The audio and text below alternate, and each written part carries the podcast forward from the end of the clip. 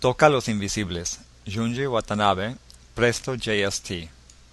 Este es un novedoso interfaz que logra sobreponer información táctil sobre imágenes que aparecen en la pantalla de una computadora. Un pequeño vibrador se adhiere a la uña del usuario, que permite percibir vibraciones al tocar diferentes puntos de la pantalla, lo que efectivamente logra transmitir información áptica.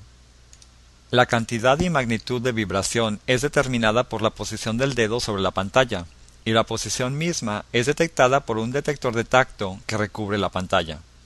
Típicamente las vibraciones se relacionan con imágenes en la pantalla, y cualquier imagen puede ser asignada a diversos niveles de vibración. Como ejemplo, fue creada la composición titulada Toca los invisibles, que se basa en el tema de enanos invisibles que han invadido el interior de la pantalla. Al detectar alguno de estos protagonistas, las vibraciones indican este encuentro. Los usuarios no pueden ver a estas pequeñas criaturas, pero pueden tocarlas, al mismo tiempo, a veces los pequeños seres se vuelven visibles y no pueden ser tocados.